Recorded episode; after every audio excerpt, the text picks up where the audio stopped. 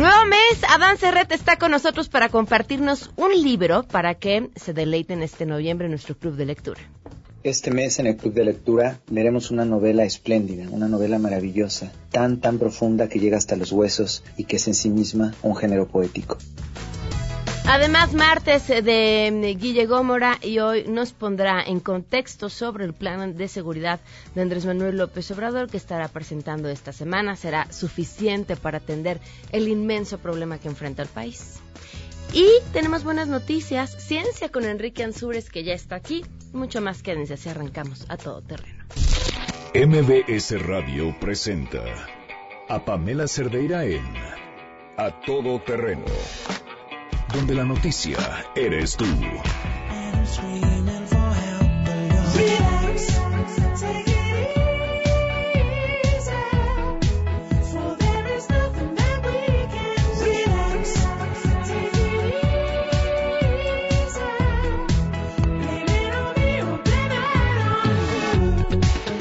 Martes 6 de noviembre del 2018, soy Pamela Cerdeira, gracias por acompañarnos.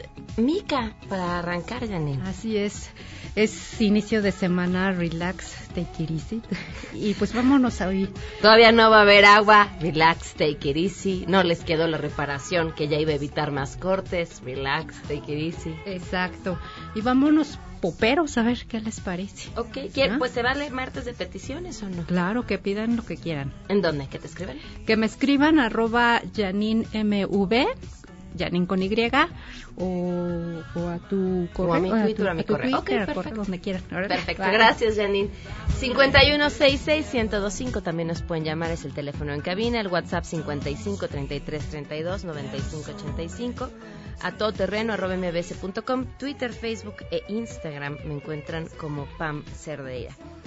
Pues así está el tema del agua, a ver si más adelante nos toman la llamada para averiguar qué es lo que va a pasar ahora de que la reparación que habían hecho, que fue la que provocó este corte, incluso el megapuente que los chamacos tanto disfrutaron, las mamás no tanto, pues que no quedó.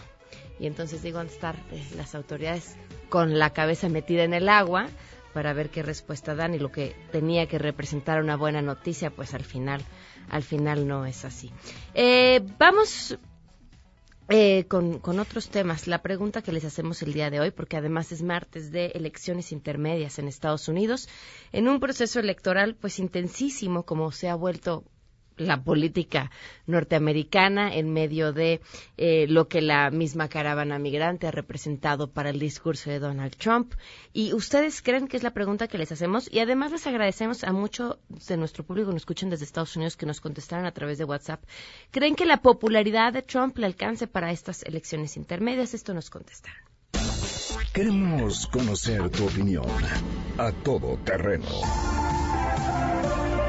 que la popularidad de Trump será suficiente para ganar estas elecciones intermedias? Yo creo que más que popularidad es la impopularidad de Donald Trump. Y luego lejos de ser favorable al Partido Republicano, creo que es más bien este todo lo contrario porque el señor aquí pues definitivamente aquí donde sea el señor pues es es un señor que se ha ganado el desprecio de mucha gente. Y pues la gente en Estados Unidos pues también está, cansada de que él haya venido a cambiar este muchas cosas, a desestabilizar al país. No, no creo que ayude mucho eh, la figura del señor Donald Trump. Pienso que los políticos en general fabrican su popularidad y la percepción hacia la gente. Son políticos precisamente. Entonces lo que yo desearía es que pues los norteamericanos estén viendo las barbaridades que ha hecho, aunque dentro del sistema pocas veces se puede percibir lo que en realidad están haciendo los políticos. Nosotros lo vemos de otra manera porque estamos lejos y yo creo que en general sí ha bajado su popularidad. Pues muy a pesar de lo que piensa la gente, yo pienso que sí es en Estados Unidos muy favorable todavía el gobierno de Donald Trump por sus leyes, por lo controversial que es. Tristemente y desgraciadamente sí creo que va a beneficiar a Trump y a su partido porque en el colmo de la incongruencia Estados Unidos es un país hecho por migrantes que no quiere más migrantes, así de simple. Entonces sí creo que son capaces de volver a votar en beneficio de Trump. No, no creo que incluso desde que empezó su mandato su popularidad haya sido favorable y en este momento menos. Creo que ni, ni para los que votaron por él, porque ha sido una sarta de contradicciones, una sarta de estupideces lo que este señor ha hecho en el, en el país y esperemos que la voz del, del pueblo realmente hable y que le demuestre que pues que ahora sí como dicen unidos el pueblo jamás será vencido y que la gente como en México salga a votar y, y hable fuerte y claro. Pues yo vivo en Estados Unidos y lo que percibo es que la gente está molesta por cómo se manipula la venida hacia acá de la caravana, así como la salida de los acuerdos ambientales. Entonces yo creo que grupos que no votaban antes, como los jóvenes, van a salir hoy a votar en grandes cantidades, sobre todo la gente que vota por los demócratas, así como la gente que está indecisa. A todo terreno Fíjense, a mí lo que me preocupa, bueno, de entrada es que pareciera que la visión sobre el respeto, los derechos humanos, la más mínima empatía por el otro, se vea reducida a un interés político o a una tendencia. O sea, si eres de ideales conservadores o republicanos, prácticamente eso se te sirva para diferenciar la forma en la que puedas tratar o entender las necesidades de un ser humano o la empatía que puedas tener por otra persona. Pero además, supongamos que eh, Trump la popular, porque la popularidad la tiene para bien o para mal, pero es un tipo popular. Y las, si algo nos enseñaron las elecciones en Estados Unidos fue que que hablen mal o bien, pero que hablen.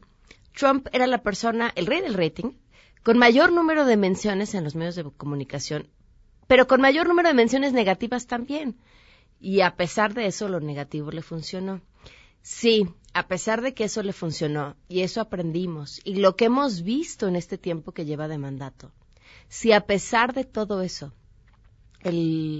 los norteamericanos vuelven a votar en el mismo sentido, ¿qué nos dice? Olvídense la política estadounidense. ¿Qué nos dice como humanidad? ¿Qué traemos en la cabeza?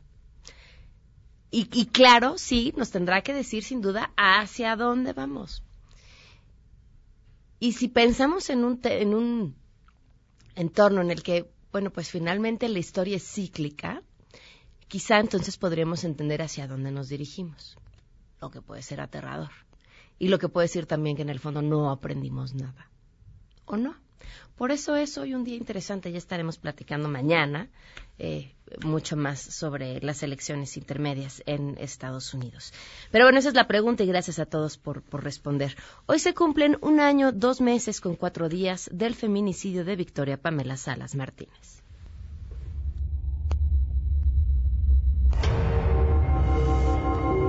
Se pongan del lado de nosotros, que se pongan del lado de todos esos padres que hoy somos nosotros, mañana pueden ser ellos, que a nadie se le desea. Victoria pues nada. Un año, dos meses, cuatro días en que la persona responsable de este feminicidio no ha sido detenida. Un año, dos meses, cuatro días en que la Procuraduría ha prometido mil cosas que ninguna ha hecho. Un año, dos meses, cuatro días en que la única respuesta ante los medios de la Procuraduría ha sido mentir y clasificar información. Clasificar la misma información que primero dijo que no existía, lo cual es pues como de locura, ¿no? Un año, dos meses, cuatro días. En este espacio seguiremos contando, me refiero por supuesto a la Procuraduría de la Ciudad de México. Vamos con la información y justamente sobre el tema del agua. Eh, saludo a mi compañera Citlali.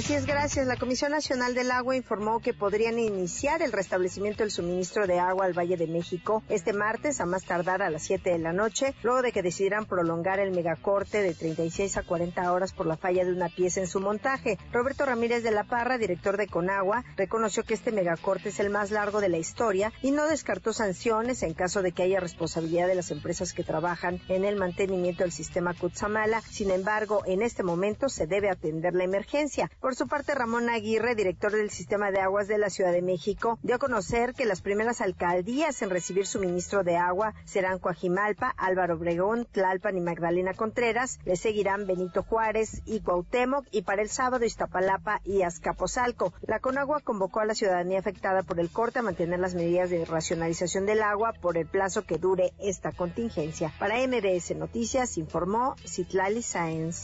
Pamela, muy buenas tardes. Autoridades de la Ciudad de México acordaron reforzar el apoyo a los migrantes centroamericanos que se encuentran en el albergue que se instaló en el Estadio Jesús Martínez Palillo de la Ciudad Deportiva. Como parte de las acciones, el gobierno de la Ciudad de México se comprometió a instalar una carpa mayor y con el apoyo de otras alcaldías como Tláhuac, Miguel Hidalgo y Gustavo Amadero, colocar otras más que se sumarán a las tres que fueron colocadas el pasado domingo. También se determinó retirar el comercio informal. En tanto, la Comisión de Derechos Humanos del Distrito Federal realizará una reorganización de personas para que en determinadas carpas se resguarden niñas, niños, mujeres embarazadas y mujeres y los hombres serán canalizados a la zona de gradas. En cuanto a la alimentación, la zona de alimentos tiene una capacidad de 1.700 lugares y se plantea que se abran otros puntos de comida y se habiliten otros lugares más con equipamiento para cocinar alimentos. Además, la central de abasto otorgó 3.5 toneladas de apoyo en frutas, y principalmente plátano y guayaba, además de 600 botellas de agua. Es de mencionar que este día hicieron un recorrido por este albergue el jefe de gobierno de la Ciudad de México, José Ramón Amieva, y la jefa de gobierno electa, Claudia Sheinbaum,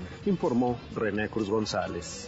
Los coordinadores de Morena en el Senado, Ricardo Monreal, y en la Cámara de Diputados, Mario Delgado, delinearon la agenda de temas prioritarios que impulsarán antes de que concluya el periodo ordinario de sesiones. Al sostener un encuentro con el presidente electo Andrés Manuel López Obrador, el coordinador de los senadores de Morena, Ricardo Monreal, informó que su bancada buscará la aprobación de temas como la ley orgánica de la Fiscalía General de la República. Señaló que también impulsarán las reformas para crear la Secretaría de Seguridad y Protección ciudadana, aplicar la extinción de dominio a quienes cometan actos de corrupción e incluir en el catálogo de delitos graves la corrupción, el robo de hidrocarburos y el tráfico de armas. Ricardo Monreal advirtió que en Morena no van a caer en el ilusionismo legislativo, sino que actuarán con autenticidad y sin excesos. Evitaremos caer en el ilusionismo legislativo. Actuaremos con autenticidad, sin excesos, sin olvidar nuestro origen ni a quienes representamos. No dejaremos pasar la oportunidad histórica de contribuir a un cambio verdadero, de acompañar a un presidente de la República surgido de una larga travesía por la democracia y la dignidad. Para MBS Noticias, Oscar Palacios.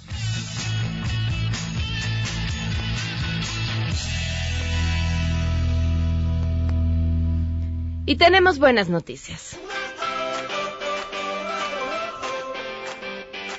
Adrián Jiménez, hoy portador de buenas noticias. Te escuchamos, Adrián. Muy buenas tardes. Buenas tardes. Con el objetivo de impulsar proyectos de desarrollo en 15 ciudades con altos niveles de marginación, el Instituto Politécnico Nacional realizará un diagnóstico y estudio en campo cuyos resultados se entregará al gobierno electo. Anterior como parte de un convenio de colaboración firmado entre esta Casa de Estudios, gobiernos estatales y las futuras autoridades de la Secretaría de Desarrollo Agrario, Territorial y Urbano, SEDATU. Así lo dio a conocer el próximo titular de esta dependencia, Román Meyer. Detalló que en una primera etapa están contempladas 10 ciudades fronterizas, además de 5 ciudades turísticas. Escuchemos. Una de las prioridades es poder llevar a cabo proyectos que de alguna forma den oportunidades de desarrollo y crecimiento a la población en la frontera norte y que sean una instancia para poder, en la medida de lo posible, ofertar espacios para que los conciudadanos se queden en el territorio nacional. Por su parte, el director general del Instituto Politécnico Nacional, Mario Alberto Rodríguez, indicó que el proyecto será multidisciplinario y durará alrededor de tres meses.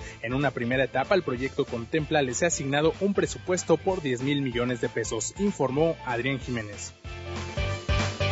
Muchas gracias, Adrián. 12 con 15. Vamos a una pausa y continuamos a todo terreno. Más adelante, a todo terreno. Es muchas, co muchas cosas. Cuando un meme vive en tu cabeza. Adán Serret eh, está aquí. También vamos a platicar de ciencia con Enrique Ansures, de las escuelas al 100 y muchas cosas. Si tienes un caso para compartir, escribe a todoterreno.mbs.com. Pamela Cerdeira es a todo terreno. En un momento continuamos. Pamela Cerdeira está de regreso en A Todo Terreno. Únete a nuestra comunidad en facebook.com. Diagonal Pam Cerdeira. Continuamos.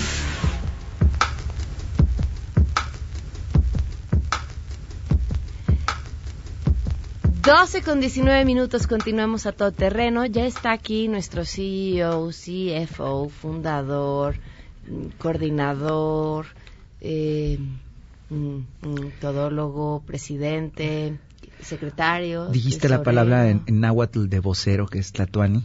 Ah, sí, ok, me gustó, lo pusieron ahí Tlatuani. Me, me gustó, aprovecho para mandarle un abrazo a un gran amigo Tlatuani Carrera. Nuestro Tlatuani del Club de Que, Lectura. que me gusta porque es como el- una especie de vicario o de vocero quien hablaba por, por la gente, espero yo no hablar por los demás, pero al menos sí eh, recomendar libros para los demás, eso me gusta. Fíjate que eh, más que crítico literario muchas veces me siento más como divulgador, que es una gran palabra así como quien hace las cosas para el vulgo, entendiendo el vulgo para los demás, ¿no? O sea, como alguien que com- comparte lo que leo, comparte un gusto y eso me parece padre. Entonces ahora te vamos a dejar solamente como el Tlatuani del Tlatoani, Lectura. exactamente, y aparte hacemos un homenaje a nuestra cultura náhuatl, que de la que, bueno, no hacemos tanta referencia, ¿no? A veces nos vamos al latín, que es hermoso, al griego, otras lenguas, y también, bueno, aquí, para acercarnos al, al, al náhuatl. Me parece muy bien. ¿Qué traes Fíjate hoy? que traigo un libro, eh, Pamela, de un autor eh, espectacular que se acaba de morir justamente este año.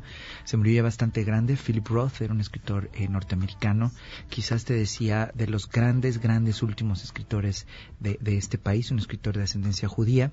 Eh, eh, escribió eh, hace unos 10 años, 11 años más o menos, esta novela que reeditó ahora Random House, que se llama Elegía. La elegía era un género eh, griego, de la poesía griega, hablando justamente de las culturas ancestrales, eh, que se escribía cuando alguien se iba o cuando algo ya no estaba, era un homenaje de alguna forma. Y eh, el personaje, el narrador de este libro, que se confunde ahí, de repente dices, ¿quién está contando esto? Se mete- cuenta la historia de su hermano a partir del día de su muerte. Fíjate que una de las imágenes que, que recordaba yo, o que una de las analogías que pensé mientras leía Elegía, fue que releí Elegía, lo he leído varias veces, es que es un libro muy breve, es como entrar a un sauna de alguna forma o a un temazcal para seguir hablando ahora. Yo sufro de No, bueno, ¿eh, Adán? sufro de claustrofobia. Este libro no me lo vas a dejar a mí. Sí, claro que sí te lo voy a dejar a ti. Autografiado. No, no, no, yo lo firmé. No sé por Ah, qué lo firmé, casi no ¿por los qué firmo. firmas Es como que un día estaba de ocioso y lo firmé. un fíjate. libro que no escribiste tú? No, a veces sirve para acordarte que era tuyo, pero se lo pueden quitar muy fácil porque ponen era de o ah, ah, ya, ah, ah, nada más le puse mi nombre ahí ¿Y para por qué acordarme. dices que te llamas Philip Roth? No, Estoy diciendo que me lo firmó Philip Roth. Te decía, es como una especie de, de sauna o temazcal, donde entras como a un lugar de introspección eh, lleno de vapor, calor, y dices, ¿qué hago sufriendo aquí adentro? Pero de repente eso te limpia, eh, sudas, sufres, eh, te, concentras y al final sales y el aire es tan puro, la vida tan fresca y te sientes tan joven y oxigenado. Y eso es exactamente lo que sentí mientras leía este libro. Eh, es de una profundidad humana espectacular. En este, Philip Roth escribió al menos 20 libros, me atrevo a decir 15 fantásticos. Se llevó todos los premios excepto el Nobel. Quizás se lo podríamos dar ahora que no va a haber Nobel, diciendo nosotros con nuestro corazón que este año es de Philip Roth, justo el año que se muere. Eh, unos con gran sentido del humor, unos muy fuertes eh, criticando a la sociedad norteamericana, otros criticando durísimo a los escritores, burlándose de sí mismo criticando la soberbia de cualquier escritor. Pero cuando Philip Roth se, met- se mete en Patrimonio, una novela sobre la muerte de su padre, o a quien elegía una ficción sobre la muerte de un hermano, eh, y cuando habla de la muerte, de la juventud, del amor, de la vejez, de las relaciones eh, fraternales, realmente te deja con la boca completamente abierta. Decía, este libro cuenta la historia de un joven judío, de su hermano que lo, que lo extraña mucho, y desde que estaban niños con su padre, que era eh, joyero, eh, que componía relojes desde que estaban allí, luego el, el, el, el primer amor de este hombre, que tienes todos los momentos del amor de este hombre con su esposa, luego con su ex esposa, con su amante, luego con su examante, con sus hijos, en los momentos de alegría, en los momentos de tristeza. Digamos que creo que Philip Roth sabe tocar esos dos extremos, ¿no? Como de la absoluta felicidad y la absoluta tristeza, y en medio creo que ahí quedamos como lectores y creo que te decía justamente como cuando sales del temazcal, sales eh, con ganas de seguir viviendo y con unas ganas de disfrutar la vida espectaculares. Entonces creo que es el club de lectura para quien le gustan los libros muy buenos, muy fuertes. He traído policíacos, he traído libros de amor, he traído primeras novelas, novelas experimentales y en este momento, bueno, había traído también ahí a McEwan, que son los autores Ah, consolidados, un libro con un humor negro fuertísimo. Aquí Philip Roth tiene un humor negro muy fuerte, pero un humor negro que no te hace tanto reír, sino una sonrisa sarcástica que donde aceptas tus errores. Además, cuando lo saludé, le dije, "¿Con- ¿qué traes este mes? Y me dijo, traigo un libro breve pero intenso. Ya con eso. Con eso, eso es, eso es, Pam. Realmente estos libros te cambian la vida, eh, eh, descubres en muchos sentidos, hablando de divulgación, la labor de la literatura y esas cosas específicas que solo el silencio, eh, el lenguaje y el pensamiento te pueden decir eh, que tiene la eh, un libro. Ahora decías de 20 libros, 15 muy buenos. Sí, si no me equivoco la cifra. Eh, ¿Cuál sería tu top 3? Eh, yo diría, eh, tiene un- una trilogía fantástica sobre Zuckerman, que es una especie de alter ego. Tiene la, la Orgía de Praga, que es una novela hermosísima de un joven que va con su maestro y esa noche descubre al amante del maestro, al maestro allí y este eh, autor en ciernes, digamos, intelectual en ciernes, que se ve deslumbrado a la vez que completamente decepcionado de su maestro. Luego, la segunda parte es él ya volviéndose famoso, destruido de la espalda todo el tiempo, tirado, atormentándose con su fama y con consigo mismo. Y ese Zuckerman de- encadenado y luego desencadenado, su liberación. Diría yo, eh, Zuckerman, que es la trilogía eh, Patrimonio, historia de, de- de- de la historia de su padre y Elegía. Elegía sin duda está entre los grandes, grandes libros de, Zucker, de Philip Roth. Me estoy eh, saltando Elegía Americana deliberadamente. Muchos me van a matar que me están escuchando porque es la gran novela americana, pero quizás en este momento de mi vida la gran novela latinoamericana, la gran novela norteamericana sobre algo, no, no es algo que esté leyendo. Si a alguien la, le, encanta, estoy completamente ah, de su lado, que bueno que le guste. Pero si tú me tuvieras que decir una cosa particular, una cosa personal sobre Philip Roth, diría estas. Perfecto, pues ya, este que será la lectura de este mes. Con ese es un gran libro para empezar a Philip Roth, como tú puedes ver justamente es breve, descubres eh, su esencia, su calidad, su, su, su belleza y pues bueno. No, bueno, mejor promotor imposible. Si ustedes quieren seguir el club de lectura, pueden meterse a la página goodreads.com. También existe una aplicación, descargan la aplicación y buscan el grupo A Todo Terreno, ahí mes a mes. En realidad ya ni nosotros tenemos radioescuchas muy eh, proactivos que cada mes hasta alguno de ellos sube cuál es el libro Claro. del mes y sobre eso vamos haciendo una discusión sobre lo que vayamos leyendo y, y te agradezco enormemente que hayas puesto este libro en mis manos. No, a, a ver, ojalá lo disfrutes, ya me contarás qué piensas. ¿Tu Twitter? Es arroba danceret, ahí sí puedo contestar todo lo que me digan y pues bueno, eh, eh, gracias Pamela. Muchas gracias. Vamos a una pausa.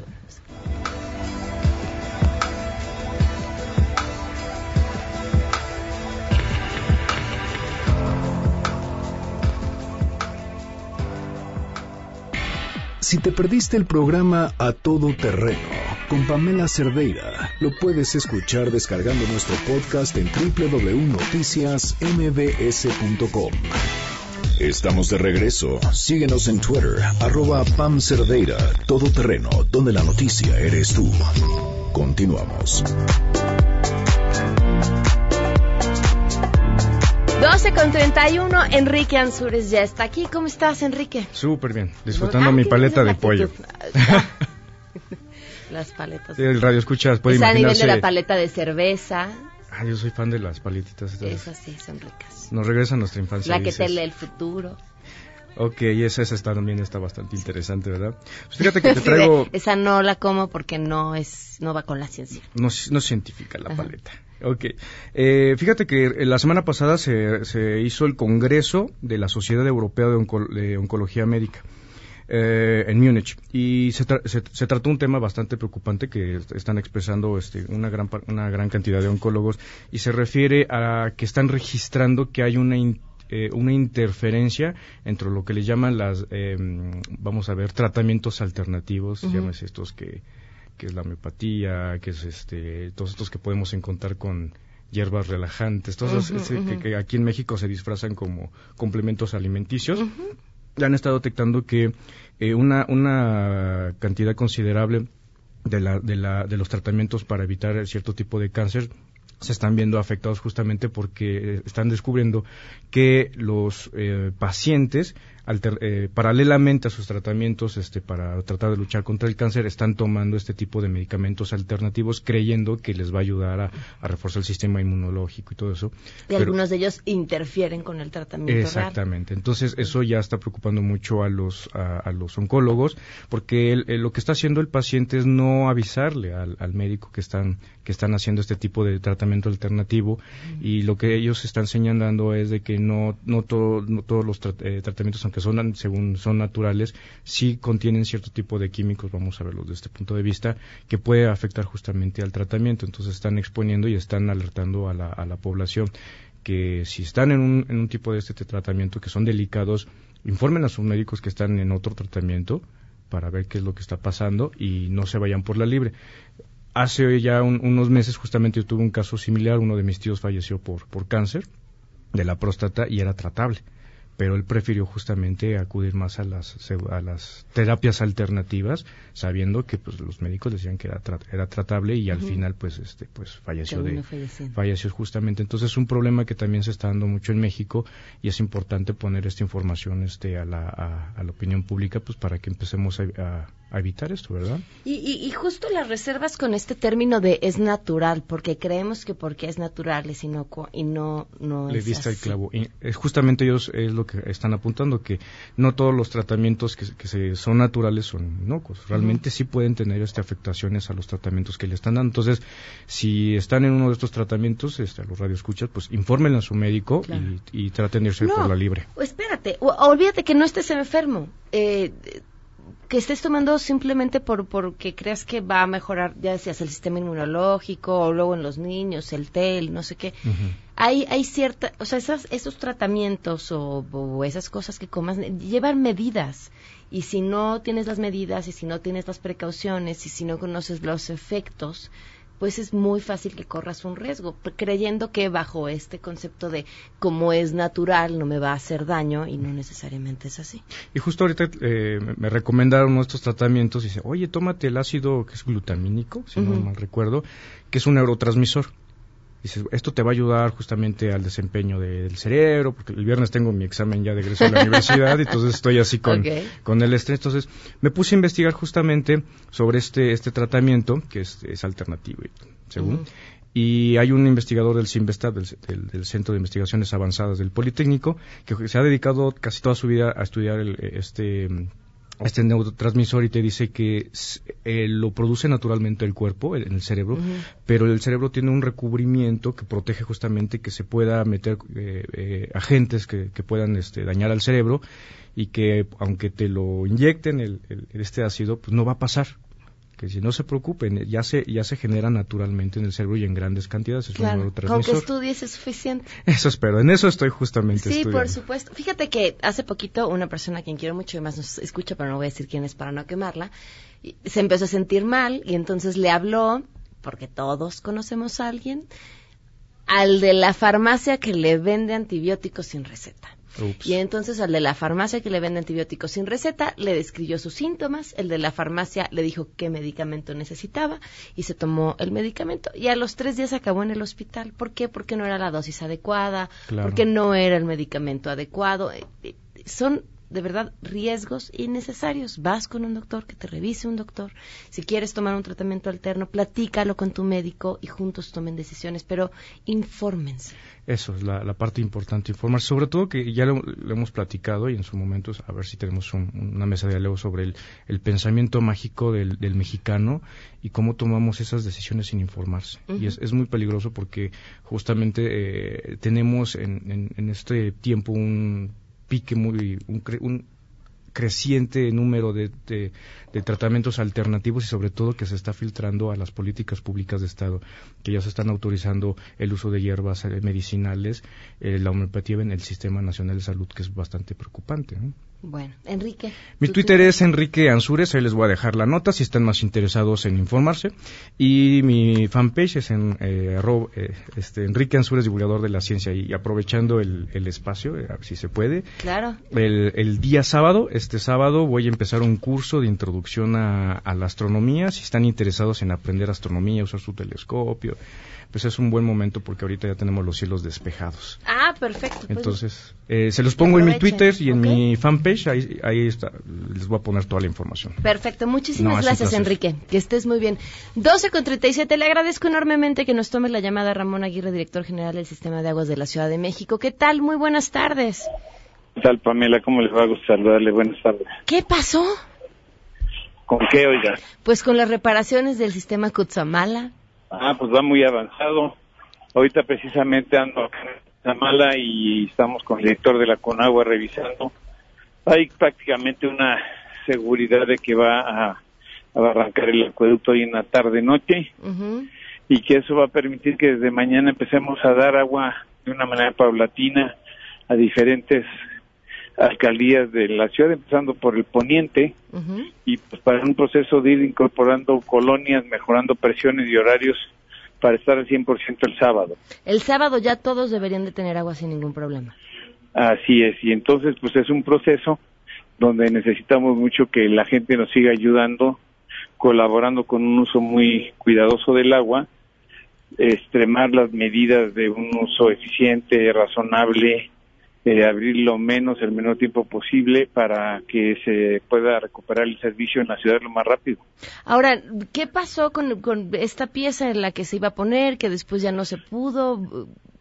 ¿Qué sucedió? Pues mire, lo que pasa es que esa pieza le daba versatilidad en el caso de una cuestión extraordinaria, le daba una versatilidad al acueducto, pero no es una pieza indispensable y la Conagua pues tomó una buena decisión, poner a funcionar el sistema. Tenía antes de estos trabajos tenía una sola línea, ya tiene dos. Esa pieza, la acá invertida, eh, permitía que se interconectaran las dos líneas pero eso es para una contingencia poco probable. Esa acá tendría una función de redundancia, pero que para los fines que queríamos, que era lo más rápido posible el agua en la ciudad, qué bueno que se tomó la decisión de irse a dejar las dos líneas directas, de tal manera que son trabajos que hay una garantía muy clara de que se pueden terminar hoy mismo. O sea, finalmente ya con esto queda como nos habías comentado hace unas semanas, es decir, ya no tendría que haber por motivos de reparación ningún otro corte de agua en futuro. Pues ya se tendría una redundancia que permitiría garantizar que no es necesario estar parando el acueducto para dar mantenimiento y que, bueno, de alguna manera eh, esa acá representaba una versatilidad que no se ve como indispensable en el corto plazo. Con agua va a valorar eh, la importancia y sobre todo los detalles para poderla instalar en un futuro.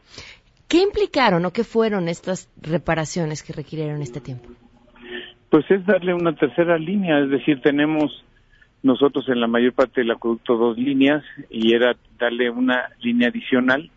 La línea que sale de la planta de bombeo 5, la torre 5 es una sola, se puso la segunda línea, de tal manera que ya sea que por un tubo o por otro se puede mandar el agua a la ciudad sin necesidad de parar eh, la operación, se puede dar mantenimiento.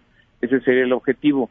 La tercera línea pues está en proceso todavía, se espera que se concluya el año que entra, pero estas interconexiones son las últimas que se requerían para poder contar con las condiciones de concluir el trabajo ya sin interrupciones a futuro. Hoy que tenemos todos una eh, conciencia, o al menos esta semana, una sensibilidad distinta por el tema del agua, eh, ¿cómo entender en dónde está la mayor parte de la fuga del, del líquido? ¿En dónde se nos va más agua o en dónde la perdemos más? Pues tenemos, a ver, un consumo en la ciudad muy alto por pérdidas en redes y también un consumo en casas demasiado elevado. O sea, podemos pensar que tenemos un 40% de pérdidas en redes que hay que invertir de manera significativa para resolverlo. Y el otro tema es el tema del consumo domiciliario, que también es muy alto. Andamos sobre los 120 litros al día en vivienda y deberíamos andar siendo razonables 70, 80. Entonces sí hay un buen tramo por ser más eficientes en todos los sentidos en la ciudad. Perfecto, pues muchísimas gracias por habernos tomado la llamada. Muy bien, Pablo, un gusto saludarle. Muy buenas tardes. Gracias, muy buenas tardes. Ramón Aguirre, director general del Sistema de Aguas de la Ciudad de México. Para el sábado, al 100% eh, restablecida el agua en toda la ciudad. ¿Cómo les fue, por cierto? Vamos a una pausa y volvemos.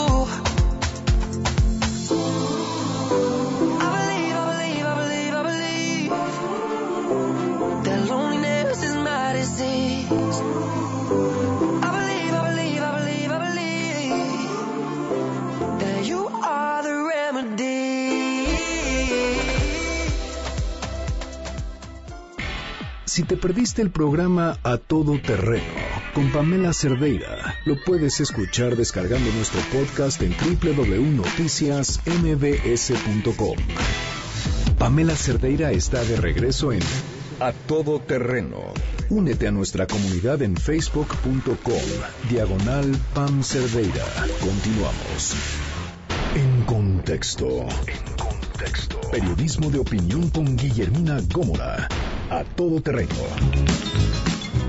Guille Gómora, ¿cómo estás? ¿Qué tal, Pam? Buenos Hasta te días. asusté, Aquí estoy, Cisca. Y dije, bueno, no- nada más no me vayas a odiar por lo que voy a comentar No, hoy. ¿por qué? son, no son buenas noticias, bueno, sí y no. A ver. Lo importante es que ahorita se encuentra reunido el jefe, el presidente electo, Andrés Manuel López Obrador, con su equipo de seguridad de la nueva administración a partir del 1 de diciembre, pues para delinear seguramente lo que será la estrategia que anunció el viernes pasado, darán a conocer el próximo jueves la estrategia que van a seguir. Ya hizo declaraciones Alfonso Durazo, dice que de momento no se van a ir por la captura de los grandes capos, sino que atenderán los delitos que más afligen a, la ciudad- a los ciudadanos. Me me parece que está bien. Supongo que sí, que así será y que seguramente esto es el resultado de los 15 de los 18 foros y las 25 consultas especiales que hicieron por todo el país. Recordemos que tienen ahí su, la, la raya del tigre, ¿no?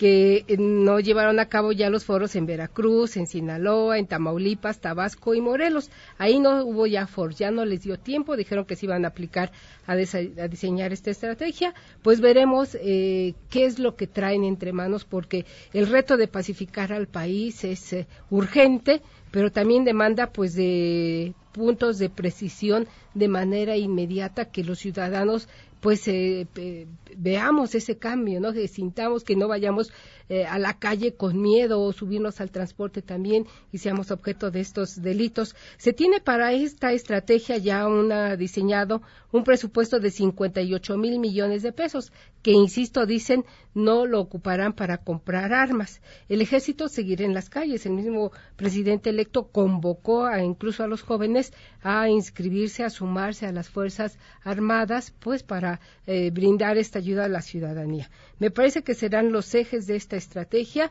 Eh, la centralización de la misma por parte del presidente de la República ha dicho que mantendrá la misma estrategia cuando fue jefe de gobierno de reunirse todos los días a las seis de la mañana, ahora en Palacio Nacional, con su gabinete de seguridad para ver cómo vamos.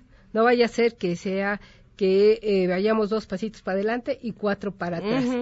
Porque el reto, insisto, no es fácil. Te traigo aquí algunos datos que dio a conocer el actual comisionado eh, nacional de seguridad Renato Sales, donde dice que eh, diariamente cerca de 2.000 armas, 2.000 ingresan de manera ilegal al territorio mexicano por la frontera con Estados Unidos y terminan en manos de la delincuencia organizada. Pero si esto es espeluznante, todavía hay algo peor. Dice que siete de cada diez homicidios se cometen con armas de fuego. Entonces, eh, los homicidios los se cuentan por, por miles. Digo, la cifra es vergonzante lo que hay en este país en cuanto a materias. Hoy se presentó también un estudio que se llama Impunidad en homicidio do- doloso en México, que lo presenta esta organización eh, Impunidad Cero, y dice que tan solo en 2017 se registraron 29.139 homicidios dolosos en México, más del doble de los registrados en 2001. Sí, Tan estamos solo- ante el año más violento de nuestra Sí, historia. Más violento. Por eso insisto, eh, hay estados con problemas muy severos, que como es Baja California Sur, Guerrero, Baja California, que tienen tasas de homicidios dolosos superiores a las observadas en países como Honduras y Venezuela. Digo, compararnos nos permite dimensionar, pero tampoco es algo que podamos presumir. Dice que en 2017 la impunidad promedio en homicidio doloso fue de 87.5%. Son La cifras impunidad en 87.5%. Ok. porque además nuestro Y sistema me, de y me justicia- parece una cifra optimista. Optimista, ¿eh? sí, porque Yo no- dijo, apostaría por un 95% de impunidad, pero bueno. Qué bueno que señalas ese dato, porque fíjate, hay datos, eh, se refuerza con lo que dices. La encuesta nacional de victimización y percepción sobre seguridad pública que hace el INEGI de- da cuenta de que en 2017 se registraron 33.6 millones de delitos, 33, ¿eh? en un año. de los cuales solo se denunció el 10%, es decir, 3.4. Por eso coincido contigo que este 87.5% que hoy maneja impunidad cero, pues yo creo me parece que es demasiado conservador, podría ser superior dado que pues la gente no denuncia. Claro. no denuncia por miedo, no denuncia porque sabe que nuestra nuestro sistema de justicia es terrible, que llegas a la delegación, llegas al municipio, a donde vayas tú a pretender presentar tu denuncia y la primero que encuentras es esta terrible mancuerna de impunidad y corrupción. Hace unos días le... O te desalientan. Lo robaron las calaveras a una amiga en el coche en el Estado de México y dice que se las acababan de robar y al segundo llegó una patrulla eh, muy amable a decirle, a pedirle sus datos para ver porque iban a hacer una investigación. Ajá y que si tenían necesitaban eh, comunicarse con ella para que eh, ampliara la información y demás y entonces ahí mismo le tomaron los datos para la denuncia y entonces le pidieron su nombre, su teléfono, su dirección. Cuando me marca para contarme me dice, "Chin, ahora tengo más miedo de que le di todos mis datos al policía." Pues sí, yo, yo estaría igual que tú. Lamentablemente sucede así y uno vive con más miedo hacia los que deberíamos de, tenerles más confianza, que son los policías, que también la han llevado muy mal este año, han matado a muchos policías. Veíamos ayer las vergonzantes escenas de cómo en Quintana Roo los policías del municipio de Benito Juárez, que nosotros conocemos como Cancún, sacaron a su jefe. Sacaron a su jefe porque el jefe los está mandando a realizar operativos para los cuales ellos no están preparados o yo sospecharía para en los cuales ellos están involucrados porque nuestras policías han sido pues eh, corrompidas por todos estos grupos de la delincuencia organizada. Llegas al Ministerio Público y te dicen, sí, permítame, ahorita le tomo sus datos. Y pueden pasar dos, tres horas, cuatro horas. Viene el cambio de turno del Ministerio Público y tú estás ahí esperando a que alguien te abra la averiguación. Y ya que abren la averiguación, ah, sí, nosotros le avisamos cuándo vamos a, este, a iniciar su investigación.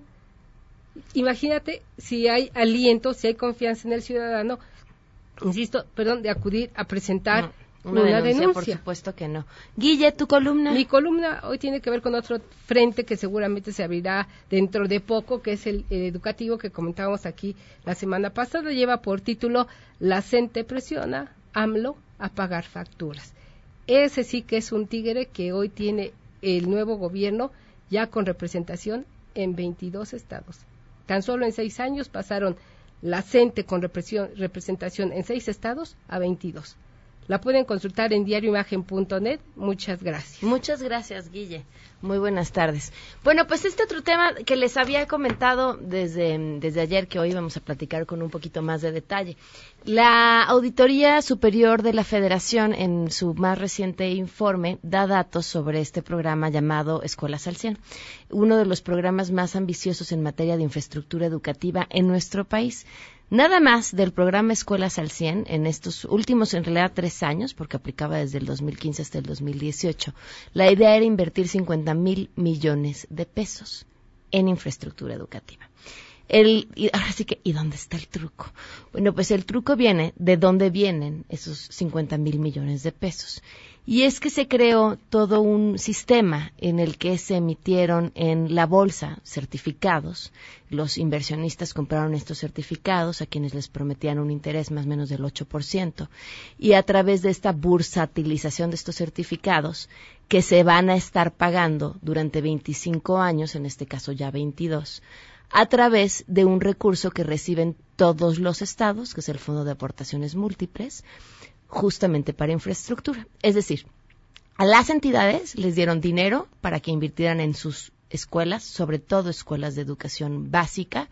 Les dieron mucho dinero, pero ese dinero lo van a pagar durante 25 años con un 25% del recurso que iban a utilizar eh, para arreglar sus escuelas en el gasto corriente, ¿no? Eh, yo les, les comento esto y les hago la pregunta a ustedes. Si ustedes fueran a recibir un dineral para mejorar su casa, pero este dineral lo fueran a pagar durante los próximos 25 años, ¿en qué lo usarían? pues yo creo que la mayoría lo usaríamos en algo que no tuviéramos que volver a pagar dentro de 5, 10 o 15 años. Y bueno, este informe que, presenta la auditoría es muy interesante. Uno de, los datos que a mí más me llama la atención y que tiene que ver justo con esto que les decía, en dónde pondrían esas cantidades de dinero, es que los datos son inmensos. Bueno, pues la auditoría eh, encuentra que la mayor parte de los recursos se gastaron en pintura. Entonces, las entidades federativas durante 25 años pagarán pintura que en muchos casos pues ya ni siquiera se encuentra en buen estado. Pero además estamos hablando de pintura de escuelas. ¿Cuánto puede durar en buen estado la pintura de las escuelas? Otro de los datos eh, interesantes que encuentra la auditoría tiene que ver con las escuelas que reportaron haber tenido daños por los sismos. A mitad de este programa, como les decía, millonario, pues nos vienen los sismos del 2017 y entonces una cantidad importante de entidades levantan la mano porque dicen, bueno, pues nosotros tuvimos escuelas que además de los problemas estuvieron dañadas por los sismos y entonces necesitamos eh, mayores recursos. Y la auditoría encuentra eh, que hay entidades que recibieron dinero para arreglar sus escuelas por daños con los sismos en donde no hubo sismos en donde no hubo afectaciones por los sismos y estas entidades recibieron recursos. Este, hay, hay muchos más detalles que creo que habría que desmenuzar, pero la invitación que les hago hoy es que se metan al portal de escuelas al 100, busquen su escuela y revisen qué se hizo porque además eh, es un programa que involucró a los padres de familia como para validar que las cosas se estaban haciendo. E insisto, el reporte de la auditoría es escandalosa. Mañana les damos más detalles. Antes de irnos, eh, ¿les gusta la Navidad? A mí me encanta. Y, decorar además el de Navidad es padrísimo. Y en Liverpool tienen seis originales colecciones de Navidad para quienes les gusta lo elegante o lo vintage, lo sofisticado y lo cálido, lo tradicional, lo orgánico, lo natural, lo acogedor, lo lo iridescente y sofisticado, lo que les guste, ustedes pueden ir y encontrar estos estilos o combinarlos y hacer el que a ustedes más les guste. Hay vajillas de temporada, guirnaldas, velas, esferas, muñecos de nieve, santas, villas, inflables y muchas cosas más. Además, con 10% de descuento, así que ya lo saben, esta temporada los deseos de decorarse en realidad en Liverpool se quedan en mesa para todos.